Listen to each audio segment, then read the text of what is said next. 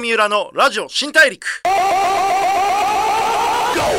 こんばんは。FM93 AM1242 東京有楽町の日本放送からお送りしていきます。ラジオ新大陸。ザ・ブレイクスルーカンパニー GO の代表で PR クリエイティブディレクターの三浦貴大です。あの2021年ですけどね。どうもなんかすげえ寒くなってきてなんでこんなもうなんか東京もなんかこうこの間金沢から帰ってきたんですけど東京の方が全然寒くて冬って言ってもなんか温暖化とかでも全然嘘だなとか思いながらどんどんこう気膨れしていくんですけどね。あの皆さん風邪などひかないように気をつけていただければと思っておりますがさて、えー、いろいろなジャンルで活躍している方とお話してライフスタイルだったりその方が大事にしている将来のビジョンとかそういったことをお伺いしながらリスナーのあなたと一緒にたくさんの発見をしていこうという番組ラジオ新大陸。今回は経済評論家の勝間和代さんをお迎えしております。どうぞよろしくお願いします。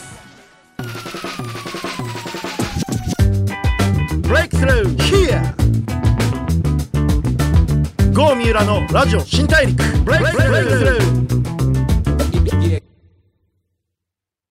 ザ・ブレイクスルーカンパニー GO の三浦貴大がお送りしています。ラジオ新大陸。今回お迎えしたのは経済評論家の勝間和代さんです。今日よろしくお願いします。よろしくお願いします。すごい実は久しぶりですね。そう、7、8年ぶりですよね。そうなんですよ。僕があの、まだ、若かりし頃。はい。広告代理店にいて、あのー、車のね、ええ、あの、電気自動車の、あの、CM とか企画をしているときに、あの、勝間さんに乗っていただきたいっていうところから、そのプレゼンを受けまして。はい。なんか、あの、お話しさせていただいて、本当にご無沙汰しております。だから、その頃のイメージと、はい、先ほどの日本放送で会った時のイメージがあまりにも違って、一瞬分からなかったんですよ。そうですよね。当時は、多分、小太りな会社員だったのが、うん多分体重でいうと80キロくらいで、今僕105キロくらいあって。いやもう開口一番どうしてそんなに横に成長したんですか？っ て聞いちゃいましたよ、私。いや、本当ね、あのー、やっぱ運動量は落ちていくが、ええ食事の量は減らない、むしろ上がっていくっていう、この間も、あのープロレスラーの方、はい、高木三四郎さんっていう、ええ、あのプロレス団体の経営者である本人もプロレスラーの方とマッスル酒井さんっていうあのまあ、構成作家兼プロレスラーの方、はい、あと青木真也さんっていうまあ格闘家の方。4人でご飯食べて僕が一番飯食うんですよ。それやばくないですか？いやまあまあやばい。本当になんかねもっとみんなで豪快に行くんだと思ったらやっぱ皆さんアスリートなんである程度節制されててちょっとねあさすがになんかその時は結構やばいなっていう感じをしましたね。でももう風間さんも僕もだってお会いする前からメディアで拝見もしてきましたけど本当に変わらずグッドシェイプですよね。いやあの頃から比べて私多分5キロぐらい落ちてると思いますよ。また、ええ、確かになんかアスリートっぽくなってきましたね。そうなんですよ。今だから体脂肪率とかすごい管理してまして内臓脂肪とか。数字とかめっちゃちゃんと見ますもんねめちゃめちゃ見てますよ。数字大好きですよね。だから数字がねあると落ち着くんですよ、はい、心が。ああなんかいや僕も今日ちょっといろいろお話聞こうと思ってたんですけれどもあのそんなこう人生の中でも最もね今健康になりつつあるという、えー、勝間さんですけれども今回アフターコロナの新しい形の幸福を考えるという、えー、自由もお金も手に入る、勝間式超スローライフという本を最近発表されました。こんなコロナでまあいろいろみんな大変だねとか言ってる状況ですけれども、今人生で最も幸せというふうにおっしゃってましたけれども。そうなんですよ、はい、なんかまあコロナで、まあいろいろ自宅にみんな引きこもり始めたじゃないですか、うんうんうん、あと不要不急の会食とか、うんうん、不要不急のミーティングが一切なくなりましたよね、うんうんうん、私もそれが快適でしょうがないんですよ。やっぱり僕らみたいに外で話すことが仕事の人間って、ええ、不要不急の会食とか不要不急のミーティングめちゃめちゃありますもんね。そうなんですよ。で、うん、そういうのがなくなって自分の時間を24時間ほとんど自分のためだけに使えて、うん、で仕事もですね自分の好きな仕事だけ選べると、で睡眠時間も毎日8時間たっぷり取れて、うんうんうん、残りの時間を運動できて、うん、で3食自分が作ってご飯を食べられるってこれ快適な生活だなと。いやなんか面白いなと思ったのがこの今の勝間さんの話聞くとね、ええ、その家で自分一人で完結する、まあ、仕事も楽しくやるし運動もやるっていうのでこれパッとこれだけ聞くとちょっと収入は落ちるんじゃないかとか逆に収入が落ちてもこう平和に生きていける安心して生きていけるような新しい生き方だよっていうことなのかなと思いきやお金も収入もちょっと上がってるみたいな感じなんですか？なんか収入は今オンラインで収入が上がりますので、うん、それこそラジオの収録私珍しくこちらにお伺いしましたけど最近のラジオとほとんど自宅から、うん、あのオンラインで収録してるんですよ。そうですよね。あの、えー僕もね実はあの本読んでて、ええ、あれ今日ってスタジオ俺行くけど今日勝間さんいらっしゃらないかもしれないなと思ってきたら来ていただいたんでよかったです本当に。久しぶりにもありました、えー、今あのあれですもんご自宅で本当にずっと一人暮らしで、あのーまあ、料理も運動もオンラインでのお仕事も中心にやってらっしゃってペットをめでながら。そうなんです。でもすごく充実してらっしゃるっていう暮らしなんですよね。そうなんです。やはりペットが膝に乗せながらズームできるとか、もう今まで考えられなかったので。はいはいはいはい。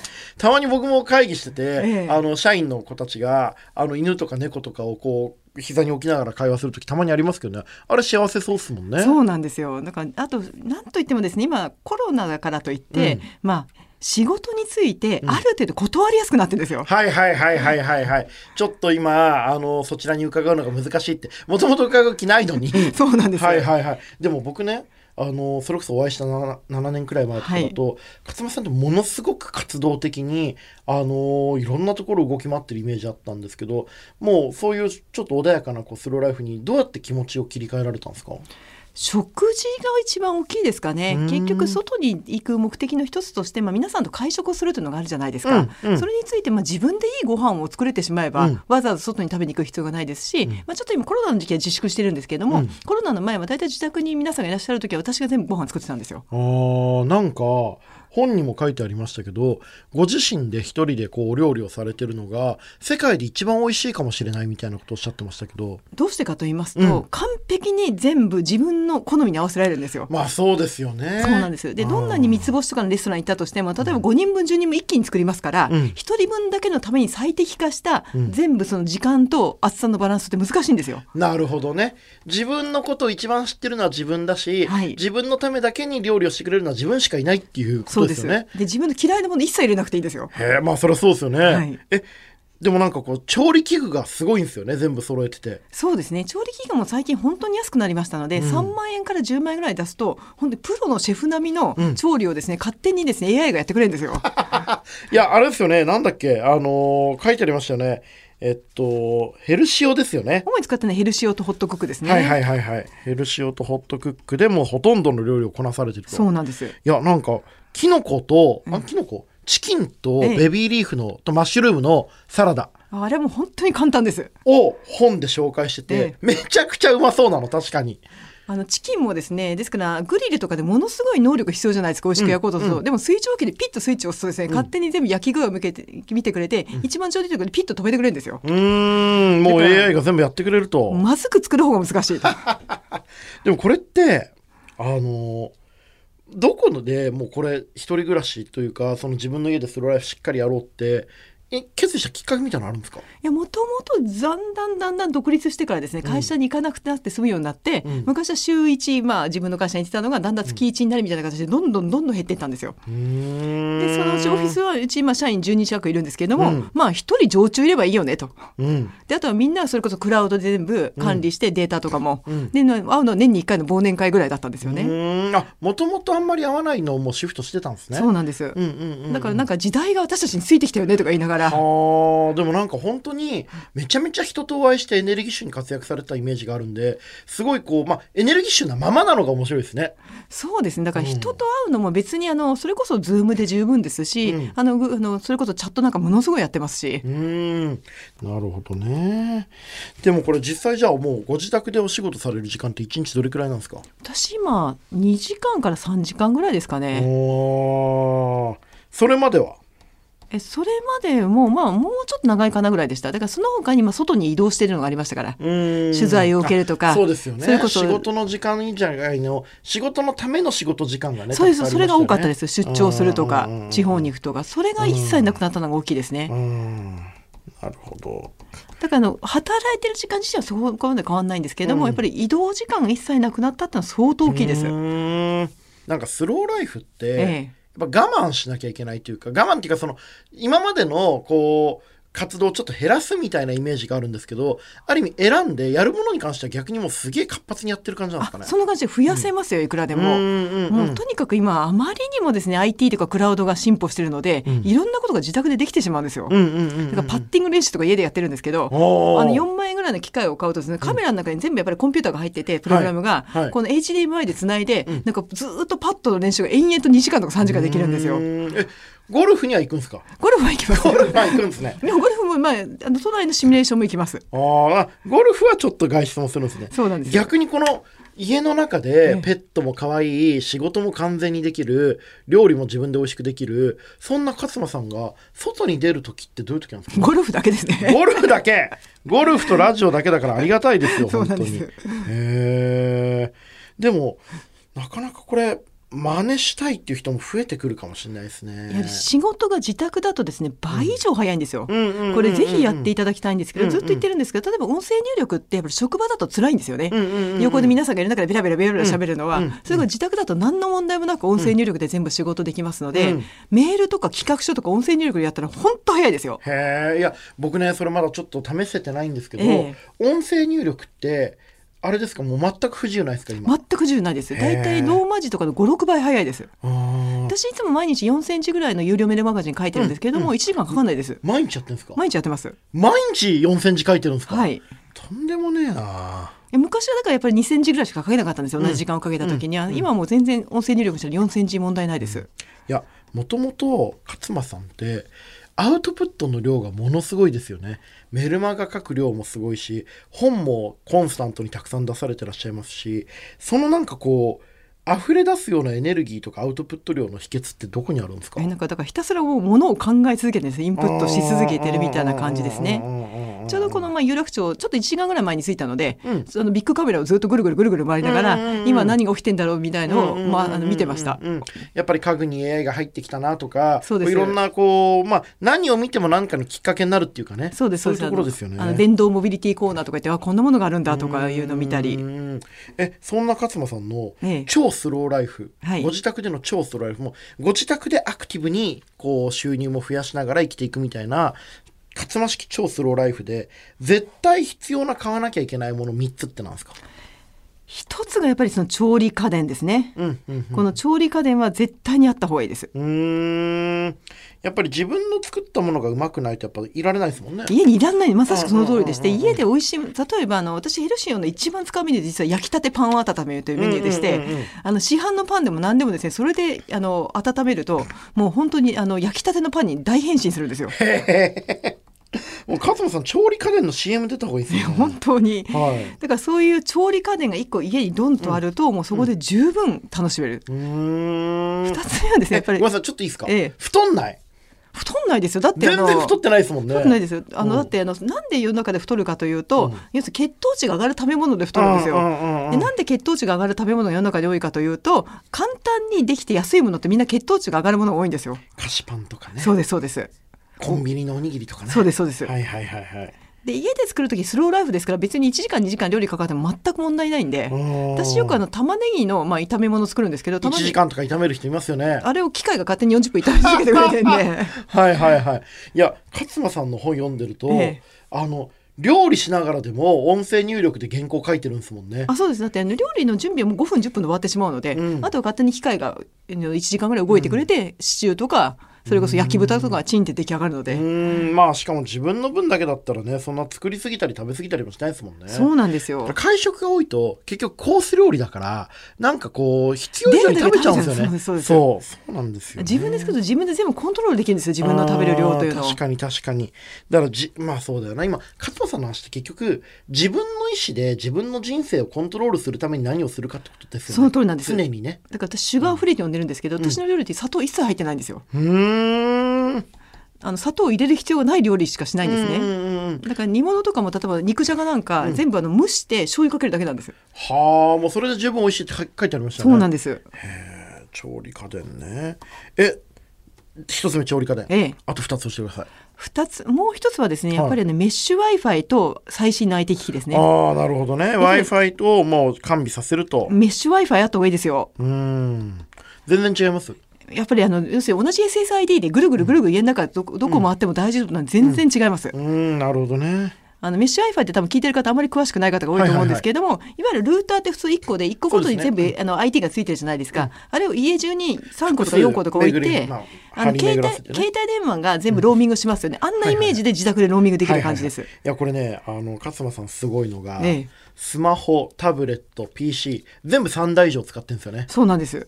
なんか PC はわかるんですよ、ええ。あのー大きめのデスクトップと、まあ、持ち運べるものと他の部屋にも一応置いてありますみたいな、はいスマホ3つとタブレットはどうやって使うわけなんですか？タブレットはですねまず年中充電を忘れるので、うん。入れ替えるんですよ。充電済みと充電済みじゃないタブレットを、はいはいはいはいでそのままずっと何でも使えますねタブレット、私多分家にいる時一番タブレット使ってます、うん。あの原稿を書くのから、うん。あの SNS やるのから、うん。読書から。うん。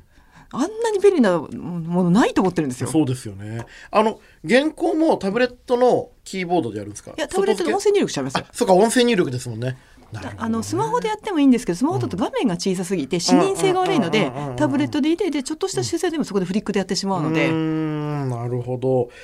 ちょっと音声入力の話もうちょっと聞きたいんだけど先にちょっとまあメッシュ Wi-Fi と、うん何でしたっけごめんなさい。あだからそのメッシュバイオイと IT あ最新 IT 機器のセットですね。はいはいはいはいはい。その要するに IT 最新 IT セットがないと結構このセットがないと自宅で遊ぶの辛いですうんうんうん。でもこれで仕事のねあえの効率化がめちゃめちゃ進んだってことですもんね。そうです。面白いなあで3つ目は VR ですね、あーこれね本にめちゃめちゃ書いてありましたね、VR がなかったら家出ないのは難しいけど VR があればもういろんな世界を旅できるみたいなお話ですよね。旅できるし運動もできますし友達とも会えますし、うん。何の問題もないんですよ。すげえなでもこのある程度そのテクノロジーによって再現される現実を自分の中でこれで十分だとかこれが面白いっていうふうに暗示をかけてることってないですか？いやそんなことないですよ。うん。例えば私あの VR でですねピストルウィップっていうゲームが大好きなんですけどピストルウィップはい。もうそれ現実では難しいですねまあそうですね。ピストルウィップって聞くだけでちょっと危ない感じしまいやもう映画の主人公みたいになってですね、うん。このリズムゲームなんですけどリズムに合わせながら敵をこう倒していくんですよ、うーん。なんかやめるのが難しいくらい楽しいってね。そうなんですよ。もう汗びっしょりになりながらですねこう一人でやるんですか？一人でやるんです、あもちろんあの友達とやるゲームもたくさんありますよ、そういうのは待ち合わせしてやるんですけど、うーん。なるほどね。これじゃあ VR メッシュ Wi-Fi と IT 機器調理家電が、ええ。まあ勝間式超スローライフ三種の神器っていうことですね。そうですね。それ3つあったら大体のことできますよ。これってでもこのこう素晴らしいこのセットにたどり着くまでにやっぱいろいろ試行錯誤があったんですか、そうですね、ただあのどちらかというとだんだんだんだん試行錯誤というよりはこう絞られていったって感じだと思うんですよ、うーんね、調理家電もそれこそ2010年ぐらいから私いわゆる電気圧力鍋とかたくさん持ってましたのうでそういうのがだんだんだんだん新しい新製品が出るときに買い替えるんですよとりあえず。どなるほどで買い替えてそれでよかったら残すしいまいちだったらあの人にあげちゃったり返品したりするみたいな繰り返しですね、なんか今ってメルカリとかもあるから最新のテクノロジーが出たら一回自分で買って試してみるっていうのはだいぶそうですそうです。暮らし変わりますよね。だから私ホットクックも実は2015年にすぐに買って一回やめてるんですよ、うん。で友達にあげちゃって、うん。2017年の新型になった時にもう一回使い直してあこっちは使いやすいやっていうので、それから継続して作り始めたんです。ホットクックって何に使うんですか？えっ、としゃあ何でもできるんですけど、もうスープ類とか炒め物とか要するに何ていうんですかあの密閉された容器の中でかき混ぜてくれるものですよ、うんうんうんうん。なるほどね。であの皆さんこれ調理の時ってコツは非常に簡単で、うん。空気に触れさせないことなんですよ。はあ。食べ物は空気に触れれば触れるほどまずくなるんですよえそうなんですか？そうなんです。うんうんうん。なので空気が触れない状態でどうやって調理をするかというのがポイントなんですけど、うん。それ人間が鍋とかフライパンでやると不可能なんですよ。はいはいはいはい。だから水蒸気とかを使うんです。はあなるほど。だからもう機械で最初から調子しちゃうっていうことそうですなんです。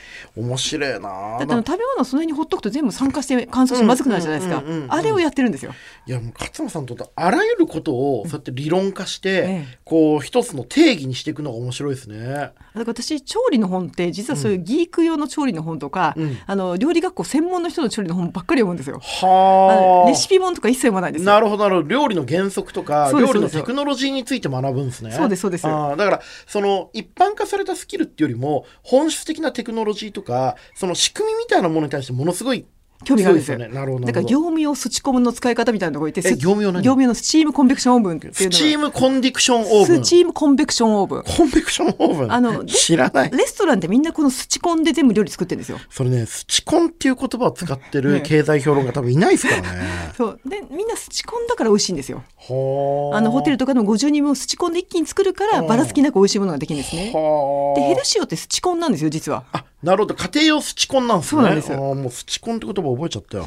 でそれからそのスチコンだということを理解すると世の中のスチコンのレシピを見た方がいいんですよ。うーんなるほどなるほど。まあ調理器具が変わってるから当然あのやらなきゃいけなくてもアップデートされますもんね。そうですそうです。だからよくみんなねあの唐揚げ作りたがるんですけど、私は唐揚げを作る必要一切ないと思ってるんですよ。うんうんうん唐揚げというのは鍋と油というテクノロジーの中で最も的確的な、確なものだけどもっとヘルシーでもっと簡単でもっと美味しいものはいくらでもあると。そういうことです。へえ勝間さんっていつから料理に興味持たれたんですか？いや私あのそれこそ20年以上前から普通に結婚した直後からご飯作ってますからまあまあまあそうですよね。も興味を持つも持たないも作ってたんですああよ。面白いな。この何なんですかねこの仕組みテクノロジー原理原則フェチというかそうですね、そこのなんかこう本質的なところについ目がいっちゃうのってどっから来てるんですか？まあ、趣味ですよね私、あの小学校中学校高校で一番得意だったのが数学とか物理なんですよ。うんうんうんうん何が楽かって言ったら記憶しなくていい科目大好きだはいったんですよ。はいはいはいその場その場で一回一回考えるってことが本当に好きなんですねそうですね。いやーだから僕勝間さんでさっきも言いましたけど経済評論家っていうだけじゃ収まらないじゃないですか、そうですね。とにかくあらゆるものの仕組みについて考えるのがお好きな人ですよねそう原理原則を考えるのが好きなんです。面白いなら政治の原理原則もいろいろ考えるとなんかもう頭が痛くなるんでねあんまり触らないようにしてるんですけど、ーやっぱり今の政治の仕組みをもうちょっと原理原則を直さないと、ん当面迷走したままですね。まあそうでしょうね。あ、その話ちょっと次回聞きたいな。はいちょっと先にね、スローライフの話もうちょっとだけ掘りたいんですけど、逆にスローライフで諦めたことってあるんですか？諦めたことですかね。旅行とかは最近私ねうん猫がいるので、うんうんうん。もう最大家を分けられて2日とか3日なんですようん。うんうんうんうん。なるほどね。だから海外旅行とか長い旅行しなくなりました。うんうんうんうんうん。逆に、これやっぱいらなかったなって思ったことってたくさんあるんじゃないですか。スローライフ選ぶことによって、なんか結局、さっき会食も不要不急だったとおっしゃってましたけど、なんか結局これやんなきゃいけないと思ってやってたけど、実はいらなかったなってものたくさんありますやっぱり通勤が人だと思いますね。うんうんうんうん通勤とか人に会うためにこれまでお互いに移動してたというのは多分いらない。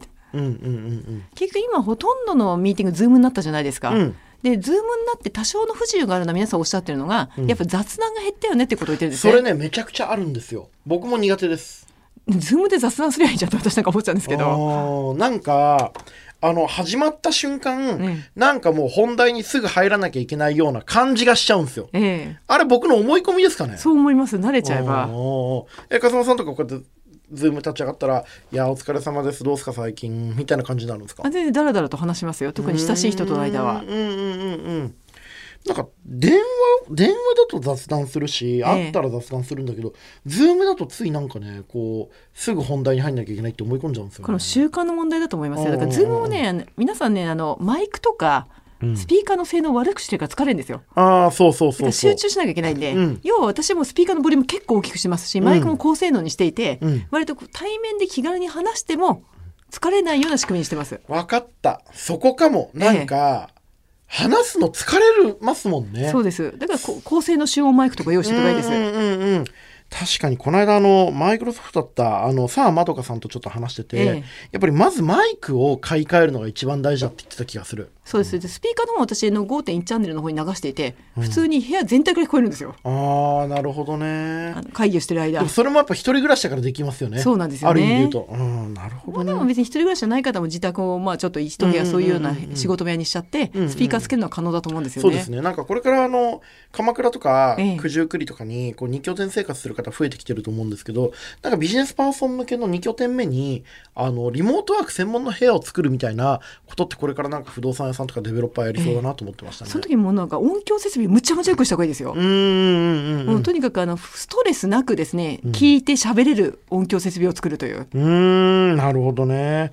音響が実はものすごく大事なんですね。そうです。だから普段私どうしてもパソコンでなきゃいけない時にゲーミングノート使ってますから。ああそうですよね。それも書いてありましたね、ええ本にね。そうなんです。いやなんかね面白かった。あのリモートワークのコツは実は音響とかテクノロジーをちゃんと充実させれば相手のこう存在が際立ってくるんでストレスなくいつもみたいに雑談も含めて話ができるっていうのは可能性ありますね。ねものすごくあると思います。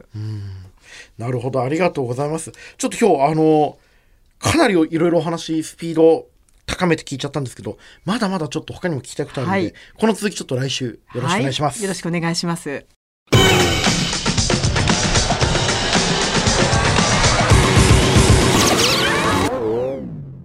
ゴー三浦のラジオ新大陸。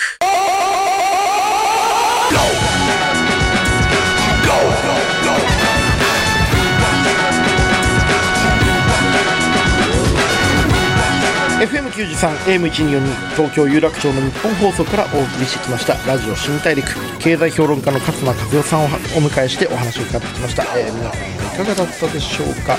いや、なんかすげえ勉強になりましたね。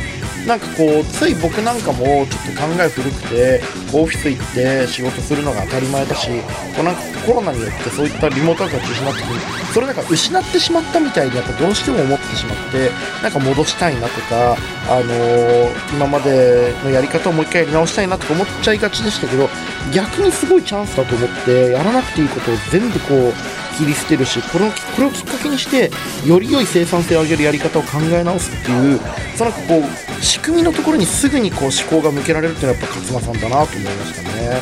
いやちょっとすげえ音声入力の話だったりとか調理家電の話だったりとかあと家でのその w i f i 環境の話だったりとかめちゃめちゃもう明日にでもすぐにね真似したいという気持ちになった人多いんじゃないでしょうか。これ読んだ人みんなすぐ家電量販店行くんじゃないかな。